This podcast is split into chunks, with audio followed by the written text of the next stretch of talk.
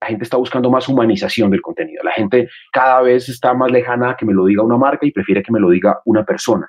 Y es por eso que nosotros vemos hoy un montón de influencers, muchos sin la preparación, la responsabilidad y la cadena necesaria, decidiendo y dando líneas sobre quién, sobre por quién votar o qué hacer o sobre si vacunarse o no vacunarse. Eso es el reflejo de que la gente busca humanización. Caracol Podcast presenta Amigos TIC, tercera temporada. Buenos días, buenas tardes y buenas noches. Bienvenidos una vez más a Amigos TIC, el podcast de tecnología, innovación, emprendimiento y transformación digital, que como todas las semanas nos reunimos aquí para conversar de estos temas que tanto nos gustan en la plataforma de Caracol Podcast en Caracol Radio. Un saludo muy especial a mis amigos TIC. Empecemos por en Cajicá, Cundinamarca. Don Jole Restrepo, bienvenido. Bueno, muchas gracias, Víctor. Buenos días, buenas tardes, buenas madrugadas. Bueno, a toda la, audiencia, muy feliz, como siempre. Bueno, excelente, muy bien. Desde la calle 80 en Bogotá, eso esperamos. Don Mauricio Garamillo Marín. Profesor Víctor, muy buenos días, buenas tardes, buenas noches para nuestra audiencia y son las 7 y 59 de la mañana. Muy bien, sí, señor. La precisión de Mauricio Barabella. bueno, y desde alguno de sus latifundios favoritos, don Santiago Pinzón Galán.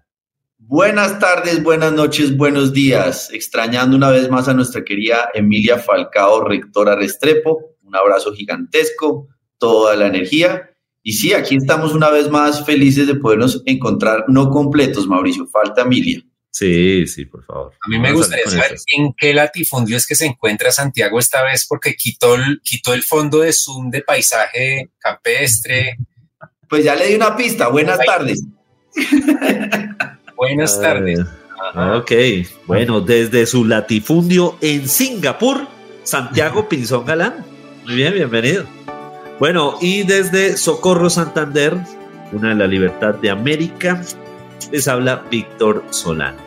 Hoy tenemos un invitado muy especial y quería que don Santiago nos ayudara a presentarlo.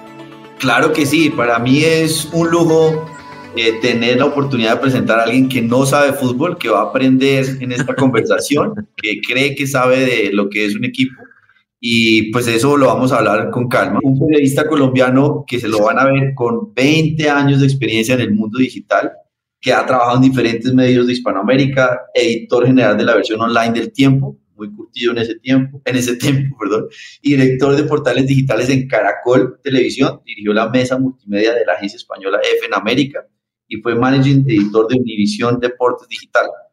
Hoy, nuestro gran invitado Hernando Paniagua es el gerente general de Pulso, el medio nativo digital más grande de Colombia. Bienvenido, doctorísimo. Don Santiago, muchísimas gracias. Un gusto ver amigos de hace mucho tiempo, Mauricio, Víctor, conocer a Jole, que no tenía el gusto de conocerlo. Y les doy permiso de que esta vez no digan que tenemos un invitado muy especial, porque eso lo dicen en todos los programas. No este es un huevo normal. Entonces, pueden arrancar esto diciendo, y hoy tenemos un invitado pues normal, lo que había. hoy, tenemos un muy especial. Es que para nosotros es especial. Justamente, amigo de hace mucho tiempo. Diplomacia Corabastos es la que aplica acá. Sí, no, no, no. No, no, entonemos las palabras, nada, como salga. Bueno, ya como, como vieron que el pulso va a estar bien medidito, pues yo siento con la primera pregunta a nuestro invitado muy especial. y es precisamente algo que usted compartió en estos días que me pareció campeón y era la disrupción que ustedes están haciendo. ¿Qué es Pulso y qué es la disrupción que están haciendo en contenidos para que la gente entienda esta transformación digital que van a liderar? Entonces, dos cosas, ¿qué es y qué es lo que estamos haciendo? Pulso, primero, el medio nativo digital más grande que tiene este país en términos de audiencia, un medio de comunicación que nació hace ocho años, en su momento tratando de, imitar lo que en esa época, hace diez años, era como el boom de los medios de comunicación, que era el Huffington Post, y que ustedes lo recuerdan bien, que era tomar un montón de contenidos y ponerlos en el sitio. Eso empezó a migrar por el tema de derechos de autor hacia qué es lo que se podría hacer para poder registrar lo que hacen otros medios. Y Pulso llegó a lo que terminó siendo su espíritu, que era la curación de contenido. ¿Y qué era eso?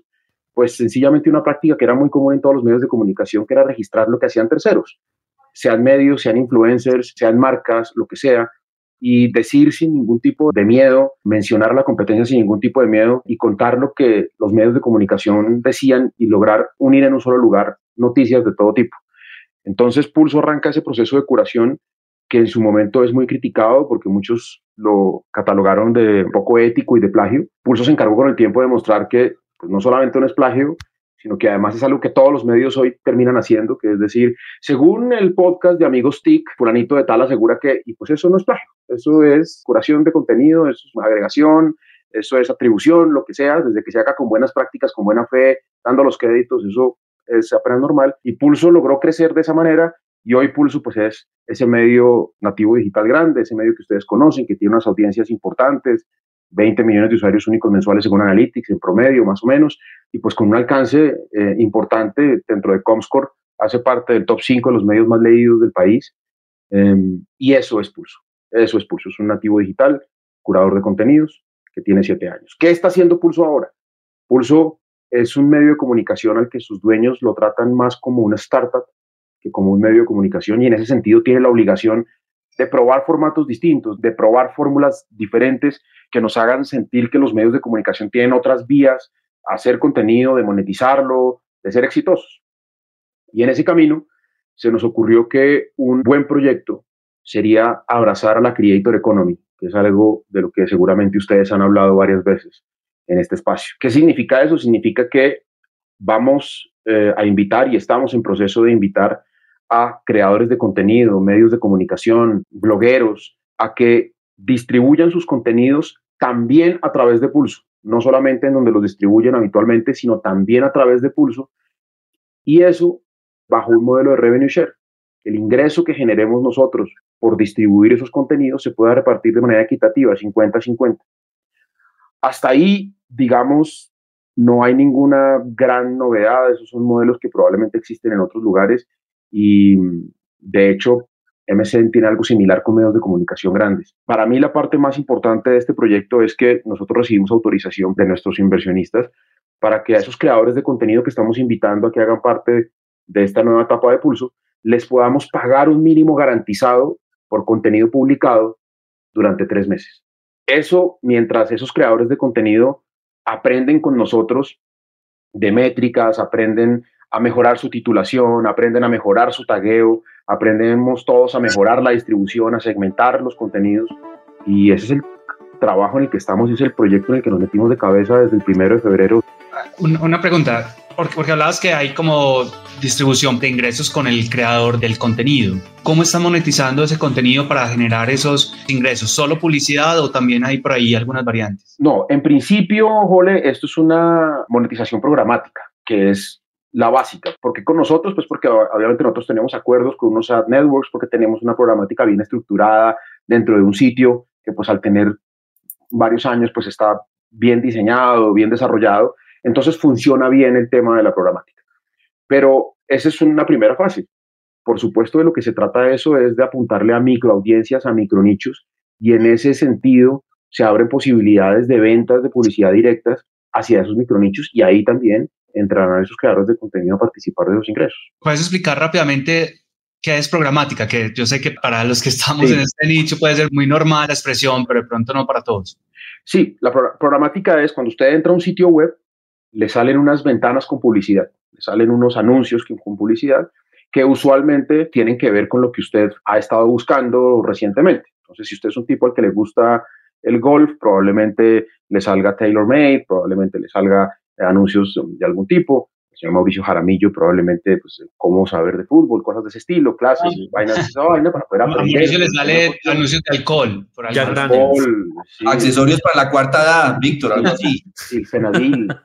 en fin, toda una serie de elementos que se llama retargeting. Pero volviendo al tema serio es, todos los anuncios que le salen a usted en una página web, que le salen como unos pop-ups o unas ventanitas, eso se llama pauta programática.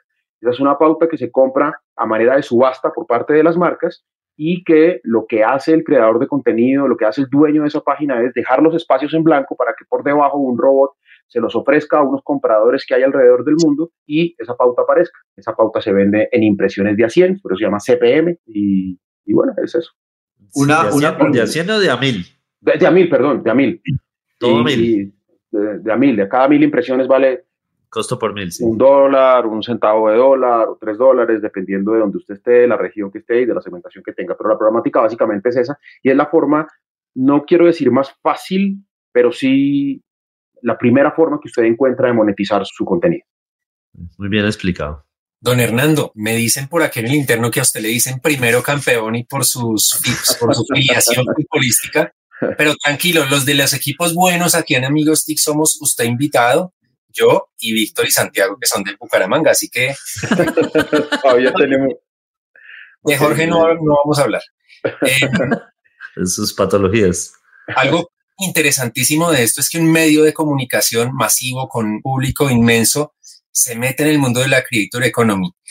Eh, sin embargo, no es nueva la participa el contenido generado por usuarios, todo, pues ya usted lo decía desde el origen.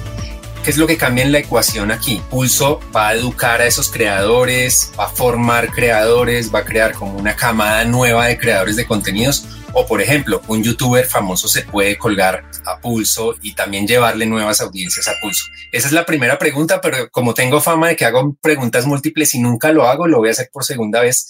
Es qué políticas editoriales tienen para que no se caiga en calumnias, injurias, fake news, etcétera, que uno de los pocos medios que ha impulsado esto es, por ejemplo, Las Dos Orillas, que tiene su nota ciudadana, pero Las Dos Orillas es un espacio para anónimos, para ataques, para injurias, para favores o ataques escondidos. Entonces, ¿cómo va a ser esa política editorial para que no se pierda la calidad del contenido? Bueno, al final terminó haciendo usted cuatro preguntas. Una dividida tres y la ¿Ya, ¿Ya vio? Así es él. así es él. es lo normal. Y ahora pregúntele al equipo. Primera vez que lo hago desde 2019, pero... Sí. Bueno, mire, yo le diría que hay tres cosas principales que cambian. Lo primero es la actualidad del consumo de noticias y la actualidad del consumo por parte de las audiencias y la actualidad de lo que buscan hoy las personas. Hay una realidad en el mundo de los medios de comunicación que se podría dividir en que los medios de comunicación tradicionales están perdiendo, como usted lo sabe, credibilidad y ese espacio de consumo de información se lo están llevando de manera importante los influencers. ¿Por qué pasa eso? Porque la gente está buscando más humanización del contenido. La gente cada vez está más lejana a que me lo diga una marca y prefiere que me lo diga una persona. Y es por eso que nosotros vemos hoy un montón de influencers, muchos sin la preparación, la responsabilidad y la cadena necesaria, decidiendo y dando líneas sobre por quién votar o qué hacer o, o sobre si vacunarse o no vacunarse. Eso es el reflejo de que la gente busca humanización. Esa es una realidad. Otra realidad es que a los medios de comunicación nos está costando conseguir talento. Nos está costando conseguir a los talentos y retenerlos. ¿Y por qué pasa eso? Porque hoy las personas que son buenas para generar contenido, pues ya no quieren, como soñábamos nosotros los que estamos aquí en esta conversación, tener el carnet del tiempo, o el carnet del espectador, o el carnet de Caracol, o el carnet de RCN. Ese era un sueño de los periodistas. Y esa vaina ya no existe. Hoy esos periodistas quieren es tener su propia marca. Quieren llamarse Víctor Solano, Mauricio Jaramillo, Jole Restrepo, Santiago Pinzón, me quiero llamar así, quiero que eso sea lo famoso. Entonces, eso hace que haya una relación tensa entre no hablemos periodistas, sino creadores de contenido, en su mayoría periodistas, y medios de comunicación. Y lo tercero, pues que no hay plata para todas esas personas. El 70-80% de la plata se la llevan los algoritmos, Google y Facebook. El 20 o el 30% restante salimos a pelearnos los medios grandes en términos de audiencia y las migajas les quedan a esos creadores de contenido. ¿Qué quiero decir con eso? Que hoy hay un ambiente, un ecosistema mucho más favorable para apostarle a esa criatura Porque usted me decía cuál es la diferencia entre el contenido generado por usuario de antes y lo que estamos haciendo hoy. Esa es una primera diferencia y más disposición a eso, porque yo en realidad nunca fui muy fan del contenido generado por usuario porque no había retribución, porque no había paga, porque no había, no había motivos para que el usuario lo hiciera de manera honesta. Pero hoy eso cambia. ¿Qué buscamos nosotros? Sí, buscamos un poco entrenar a ese creador de contenido. ¿Qué es lo que entendemos de estos proyectos de gente que quiere hacer su propia marca? Que se trabaja, se trabaja, se trabaja y mientras llega la primera monetización, es un camino muy largo, muy difícil y que a veces necesita una pizca de suerte. Una pizca de suerte es un empujón, es el videito que te hizo viral, es el pedacito que logró volverte famoso para que puedas empezar a monetizar realmente. Entonces, lo que yo pretendo aquí con Pulso es decirle a esa gente, venga y pruebe conmigo que yo tengo un amplificador mucho más grande del que usted tiene hoy, yo tengo una audiencia muy grande y hay más probabilidades de que usted se vuelva famoso. Y eso es una importante diferencia frente a eso, porque es que yo estoy probando ya con una base mía consolidada de audiencia. Yo estoy poniendo al servicio de un creador de contenido que tiene una audiencia probablemente pequeña, pues un medio de comunicación que tiene un volumen comprobado considerable de gente que viene y lo visita todos los días. Y también lo que hablábamos al comienzo, y es que los medios de comunicación tenemos que probar fórmulas distintas. O sea, no podemos seguir negándonos a que los influencers existen, no podemos seguir negándonos a que Google y Facebook se nos están llevando la plata, no podemos seguir negando que, que la distribución tradicional empieza a, a ser cada vez menos efectiva. Entonces aquí hay que probar cosas distintas. Que si esto va a ser un rotundo éxito, ojalá, pues no lo garantiza nadie. Que si al final del día lo que yo tengo que saber y decir es que, pues madre, probé algo distinto, eso sí funciona. Y la otra pregunta era, ¿cuáles son las políticas editoriales? Entonces, aquí hay otra cosa que Pulso tiene hecho y es que Pulso tiene una redacción de 39 personas, un equipo numeroso, que lleva siete años aprendiendo a hacer esto. A buscar en Internet contenido, a decir este sí, este no, a darle el respectivo crédito, a darle la dimensión que se merece, a decir dijo qué, pero no asegurar, si lo dijo fulano, lo dijo Mengano. Entonces, Pulso tiene un entrenamiento muy importante en controlar eso cometemos errores como todo el mundo, todos los días, pasa y va a pasar. Pero hoy Pulso tiene unas políticas de curación de contenido, de selección, eh, que le permiten reducir ese riesgo de que se cuelen fake news o contenidos que no, no deberían ser aptos para la audiencia al final internamente, ¿qué significa esto? Que a nosotros nos llega un volumen importante de contenidos, pero nosotros, dentro del acuerdo que tenemos con esos creadores, no solamente tenemos la libertad de decidir qué le publicamos y qué no le publicamos, que eso es bien importante, no todo lo que usted me manda yo lo publico, sino que además el pago que yo le doy es por nota publicada, no por nota enviada, y eso es bien importante.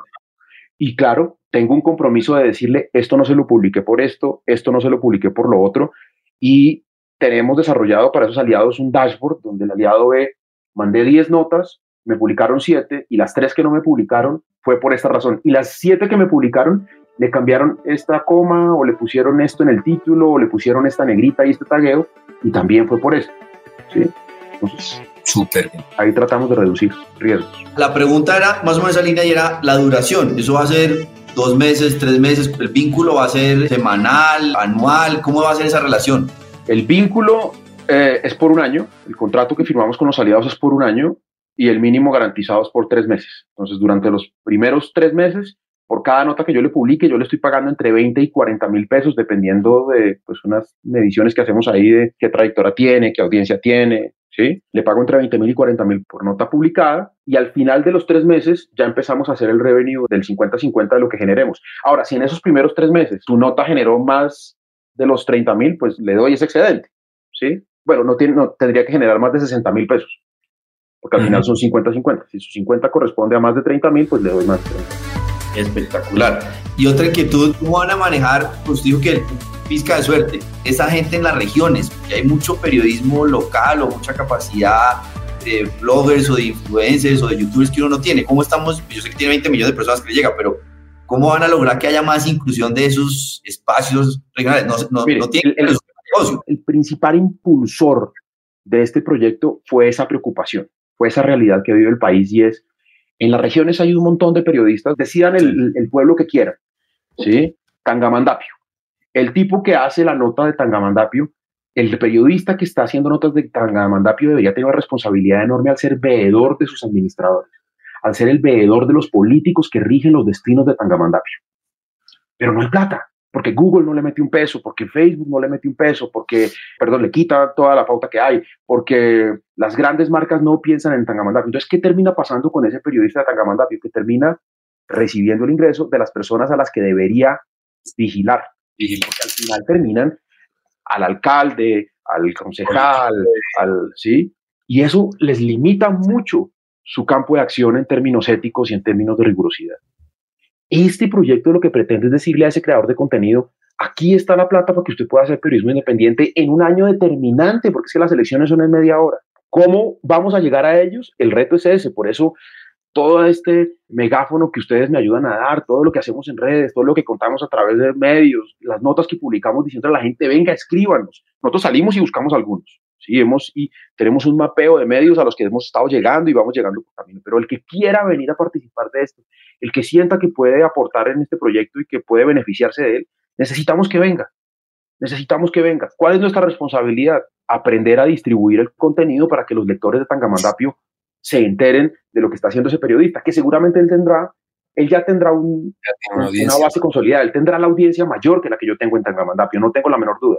El problema ahí no es la audiencia, el problema ahí es que él tenga unos recursos para poder ser independiente. O el problema no, el reto. Y de eso se trata. Entonces hoy los estamos invitando y los estamos buscando para que vengan y hagan parte de eso. Ellos son el, el, la pepa que estamos buscando en este, en este negocio. ¿Los temas generales o ustedes hay algunas verticales de temáticas que están priorizando? O... Buena pregunta, Jole, porque mire, hicimos unas pruebas, como le conté, el, el inicio del proyecto era justamente a esos regionales. Lo que pasa es que también hay que reconocerlo, en esos medios de comunicación generalistas de sectores apartados, pues afinar el detectómetro de fake news es todavía más difícil, ¿no? Porque estamos lejos, porque es contenido difícil de controlar, en fin. Entonces nosotros hicimos en el camino unas pruebas y al final llegamos a cinco segmentos de medios o de creadores de contenido a los que le estamos apostando. El primero y más exitoso, fútbol. Tenemos alianzas con los blogs deportivos más importantes de este país y les va muy bien. A la gente le encanta consumir eso. Es contenido seguro, me refiero seguro a safe, o sea, que no me meten líos, pues en la gran mayoría de los casos, porque hablan de su equipo, porque hablan apasionadamente, porque no, no, sabemos que no se puede incitar a la violencia, pero le va muy bien a ese contenido. Luego tenemos un segundo bloque, que es el contenido de entretenimiento. Y la gente, usted le puede hacer mil encuestas y quieren decir eh, que quieren crónicas, pero la gente le priva el entretenimiento y saben que funciona muy bien. Entonces, no sabe lo que significa en términos de audiencia el horóscopo. Una persona que vino aquí y ofreció una horóscopo eh, es un éxito. Dentro de ese sector como de entretenimiento, no entretenimiento, pero como contenido un poquito más ligero, está horóscopos, está por ejemplo contenido muy segmentado como de mascotas, al que le va muy bien. Cerramos un acuerdo con unos chinos que hacen una vaina que se llama Good News, que es solo noticias positivas. Y ustedes sabrán que eso es un gran reto. Es un gran reto hacer solo noticias positivas. Pareciera que no, pero es muy difícil. Y ese es otro segmento. El tercer segmento que tenemos, esperé a ver si la memoria no me falla y si no lo busco aquí, pero me voy a adelantar al cuarto, es un tema de universidades. Queremos contenido de estudiantes, queremos contenido académico, ese lo estamos buscando. Y el último es el generalista, es el de esos medios regionales, no porque sea el menos importante, sino porque sentimos que es el que más tenemos que estar preparados para poderlo controlar. Venga, le digo cuál fue el que se, el que se me voló por aquí. Por supuesto, perdón, los regionales, que nosotros pensamos que no iba a ser tan fácil llegar a los, a los regionales grandes, pero le quiero contar que tenemos un acuerdo cerrado con Llano Siete Días. O sea, los temas locales y regionales, esa, ese, ese... Yo pensé que iba a ser muy difícil que medios regionales consolidados se, montaran con pulso, se subieran en eso, ah. pero nos hemos encontrado con que sí. Entonces yo tengo un acuerdo con el Nuevo Día de Ibagué, con el Diario del Cauca, con la Libertad de Barranquilla, con Llano Siete Días. Estoy en conversaciones muy avanzadas con la patria y con la opinión. No es cualquier cosa. Entonces, en esos cinco segmentos estamos ahí moviéndonos. ¿Por qué diferencio los regionales grandes de los regionales chiquitos? Pues porque hay un grado mayor de responsabilidad en los regionales grandes y puedo estar un poco más confiado de ese contenido, ¿no? Sé que pasan unos procesos más largos en la generación de sus contenidos.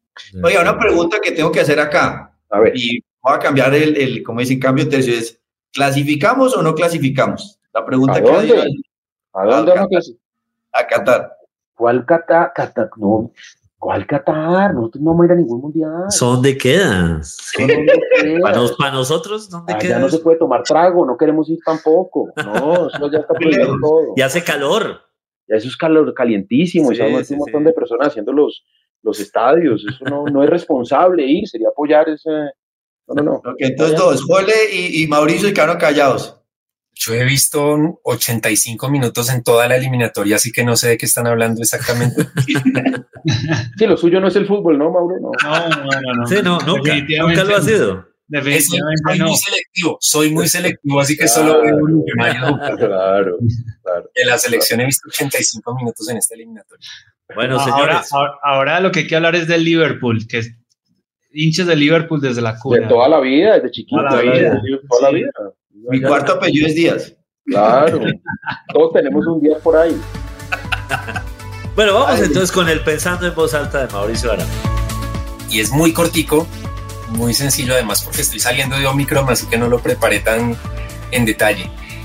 38, y tiene un dato, 38 millones de colombianos pueden este año votar en las elecciones eh, para presidencia, para Congreso. es un número importante de colombianos que ya están registrados, ya pueden votar. En la reflexión, el pensando en voz alta apunta a que hay una cantidad de tecnologías alrededor del proceso electoral que han ayudado históricamente a combatir los diferentes tipos de fraude. La transhumancia, por ejemplo, que era un fraude muy fácil de desarrollar por medio de buses llenos de gente que se trasteaban de un lado a otro, hoy con tecnología se puede reducir a niveles mínimos. La suplantación, la distorsión de resultados cuando vemos en las denuncias un formulario manipulado, esas cosas al final no suman. Hay muchos blindajes a la tecnología. Mi reflexión, y este pensando en voz alta, vuelve a ese tema de las fake news. Llevamos tres años más o menos con una cantidad de voces acerca de va a haber fraude electoral o ya se cocinó el fraude electoral y entonces la tecnología y el contrato de la tecnología y aquí el otro jugador español que llegó al software del conteo, ya hay un fraude y seguimos el juego. Cuando nos las damos de muy inteligentes, terminamos a veces siendo manipulados por esos teóricos de la conspiración. En Estados Unidos, Donald Trump jugó a eso desde 2017 y vimos los resultados en 2021 cuando había perdido pero él había educado, entre comillas, a muchos para lo del fraude. En Colombia estamos en una tónica similar, incluso ayer un expresidente de la República dijo, Gustavo Petro se reunió con no sé quién, ¿será que va a haber fraude? Y no debemos seguir el juego, creo que debemos ser ciudadanos digitales informados y ser desconfiados, verificar, validar, pero justamente desconfiados también de, de quienes nos quieren manipular y meter teorías de conspiración. Y ese era mi pensando en voz alta súper corto, siquiera. No, menos mal, menos mal el invitado sigue aquí conectado. Tocó resumirlo porque no tuve tiempo de preparar. Claro, no, no, no. No, no, eh, eh, eh, aló, Hernando, sigue, por favor, sigue. No, pues, perdón, perdón, me, me, me un poquito. Pero muy, muy, muy, muy. Vamos a hablar de de Santa Fe, pero no, no, no tampoco. Pero eso sí es clave y además típicas de, bueno, sin entrar pues a temas políticos, pero típico de los extremos. Uno oye las mismas teorías de conspiración de lado a lado. Sí, yo ahí complemento una vez más, porque como el pensando, alta, el pensando en voz alta de Mauricio es como de esos largos, es eso. Los candidatos en este momento también deberían estar hablando de TIC, de transformación digital. Eso nos está haciendo mucha falta en la agenda algo como lo que está haciendo Pulso, que es precisamente romper la cancha en términos de un sector, de lo que se llama comunicación. ¿Qué van a hacer los congresistas y qué van a hacer los candidatos presidenciales cuando lleguen al gobierno y que esto mejore en términos de conectividad, de que tengamos más inclusión, de que tengamos más formación y ciencia computacional? Ese era un complemento clave y conecto porque me da vergüenza con el invitado que se quedó dormido después de Mauricio. Una pregunta muy sencilla y es, ¿Qué país de Latinoamérica ha hecho algo como ustedes? Usted nos habló, Hernando, de unos ejemplos por fuera, pero no sé si en Argentina o en Chile o alguien está haciendo esa jugada. No, mire, hay unos ejemplos de medios que están abrazando la Creator Economy, unos ejemplos del año pasado, es decir, no son tan nuevos como cuáles. Por ejemplo, Facebook y su Facebook Bulletin es una apuesta por, por, por, la Creator Economy. Lo que hace Forbes de traer, de hacer como una especie de internships de creadores de contenido para que vengan y aprendan es abrazar la Creator Economy.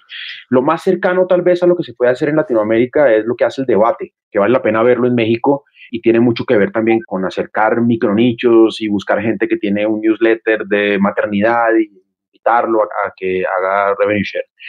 Pero hay tres cosas que han ocurrido este año que a mí me parece que son importantes contar y que tienen que ver con lo que se está moviendo alrededor de esto. Lo primero es la decisión del New York Times de comprar The que ustedes lo vieron, ¿no? 5,5 millones de dólares. Al final, pues todo el mundo dice, están comprando suscriptores, porque se compran un millón, 1,2 millones de suscriptores. La tasa de conversión se les estaba subiendo, hay toda una explicación técnica sobre por qué lo hacen, pero ese punto es bien importante. Pero ¿qué tiene The? Acuérdese lo fuerte que es el deporte universitario en Estados Unidos Acuérdese que es que aquí hay un micronicho por allá en Alabama, uno por allá en Mississippi, uno. Entonces, eso es apostarle a las pequeñas audiencias que son mucho más fieles y mucho más jodidas de llegar que las audiencias grandes y masivas con el tema de lo que se viene ahorita, de las cookies y toda esa vaina. Entonces, primero por ese lado. Otro segundo tema muy importante, párenle bolas a esto, a este nuevo emprendimiento que se llama Grid, G-R-I-D ex periodistas de BuzzFeed, de ABC y de Político, se unen, levantan 10 millones de dólares con la promesa de un medio de comunicación que tiene como oferta de valor contarle una noticia desde distintos puntos de vista. Hasta ahí tal vez no haya nada novedoso porque pues incluso hay acá noticieros que dicen desde todos los ángulos. Eso es una promesa que tratamos de hacer los periodistas siempre, pero esto lo hacen realidad de qué manera. Vamos a hablar de vacunas, voy a contratar a un experto científico para que escriba, Creator Economy. Le pago por ese artículo, lo que está haciendo Pulso. Pero escríbalo usted desde lo político, usted desde lo religioso, usted desde lo científico y usted desde lo deportivo, fisiológico, moral, lo que quiera. Y usted tiene la visión de las vacunas desde cinco puntos de vista, no con gente de su redacción, porque es muy jodido que usted en su redacción tenga gente que sepa hablar de eso. Sale y los contrata y les paga por artículo. Es un poquito lo que está haciendo Pulso. Y tal vez no se parece mucho a lo que hace Pulso, pero sí es la, apuesta por la Creator Economy. Es lo que hizo Playmaker, que es el dueño, el, el inversionista que se metió en Football Sites, al comprar ese canal de YouTube que se llama Cracks, que es de un mexicano, y lo compran 1,7 millones de dólares. Ya quisiéramos que vinieran por 1,7 millones de dólares aquí al canal de Amigos TIC. Me tocará el 1%, me imagino, algún, algún detalle me tocará uno. Pero, ¿qué quiere decir eso? Que hay un movimiento importante alrededor de eso y que hay plata para apostarle a las audiencias creadores y a las nichos. a esos nichos. Fernando, uno asocia mucho Pulso con material escrito. Sí. Ustedes también le están apostando a otros tipos de formatos, podcast, video y eso. Pero no es la primera fase, Jole, porque es que hoy nosotros solo tenemos la tecnología para monetizar el texto. Pulso como emprendimiento no tiene una plataforma propia de video, anda sobre YouTube, no tiene una plataforma propia de audio, monta sobre lo que pueda hacer el mismo YouTube o el mismo Facebook o lo que sea que sea gratis. Entonces, hoy lo que nosotros monetizamos que podemos compartir con el usuario es texto. Ahora, ¿qué pasa? Si usted es un creador de contenido en video, ¿cuál es mi propuesta? Mucho mejor para usted. Haga alrededor de su video un texto, páseme ese texto, embeba su contenido, porque hay libertad de que usted embeba lo que quiera y ponga los, los hiperlinks que quiera, y monetícelo dentro de Pulso. Yo no recibo un peso por el video de YouTube que usted metió en su contenido. Esa plata es suya. Entonces, ahí hay pues, más opciones para ese creador de contenido. No quiere decir que no quepa, pero le toca hacer un esfuerzo más, pero también la plata es toda para él. Pregunta cortica. Hace un par de meses entrevisté a Enrique Segura, el líder de Hotmart, que es una plataforma de la Creditor Economy, y una gran parte de los creadores de contenido, los que están monetizando más, ya no lo hacen por tráfico, por visitas, sino porque venden una suscripción, porque ya generan una comunidad. La pregunta es, para una segunda o tercera fase pulso ya tienen en la mira otras formas de monetización que no sean solo por tráfico? Yo, y esto es un tema personal, yo no creo mucho en las suscripciones. No creo en ellas en nuestra economía.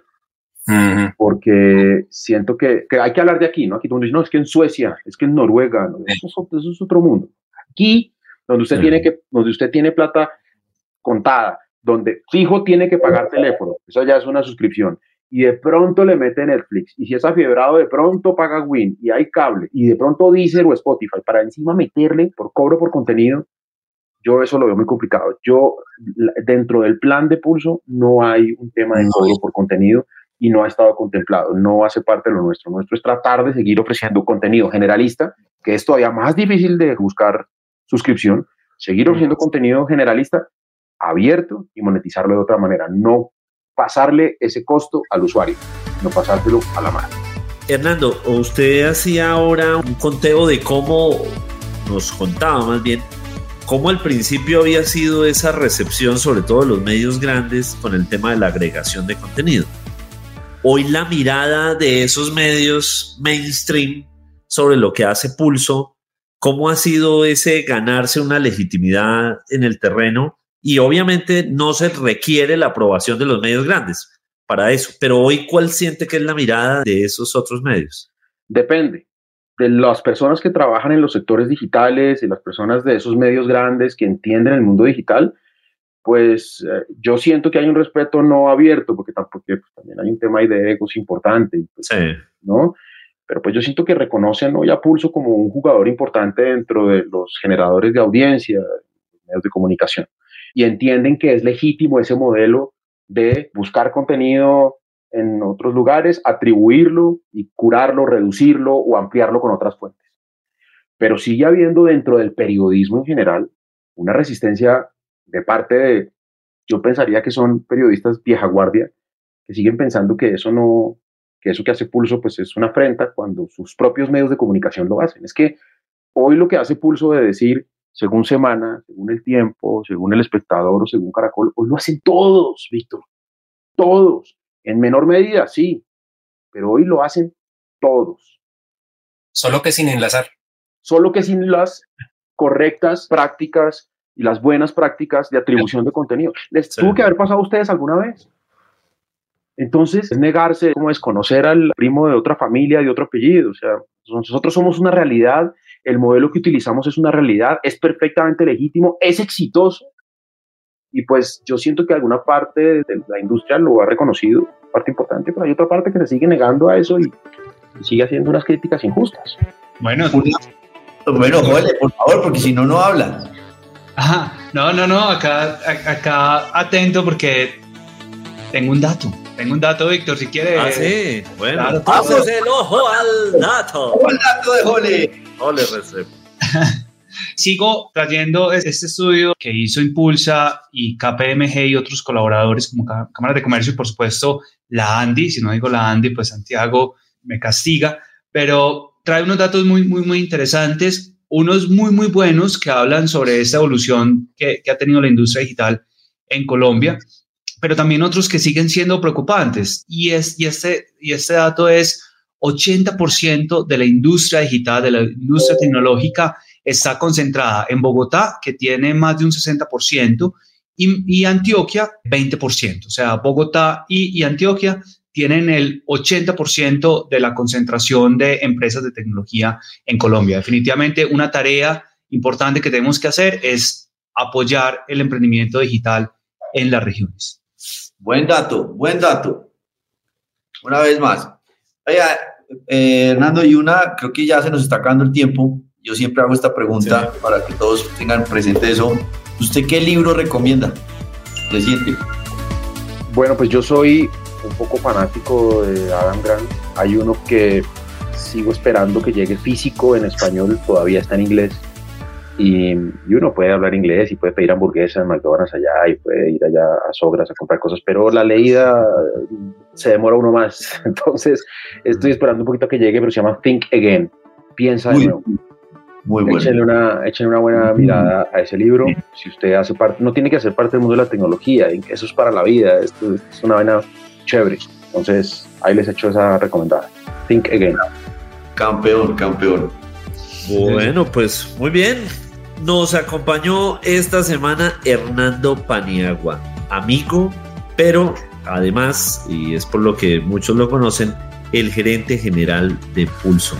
Para Hernando, nuestro agradecimiento y a todos quienes nos estuvieron viendo en el canal de YouTube de Caracol Podcast y nos oyen a través de las distintas plataformas. Gracias. Nos oímos la próxima semana. Hasta la próxima. Encuéntranos en Instagram como arroba caracol podcast.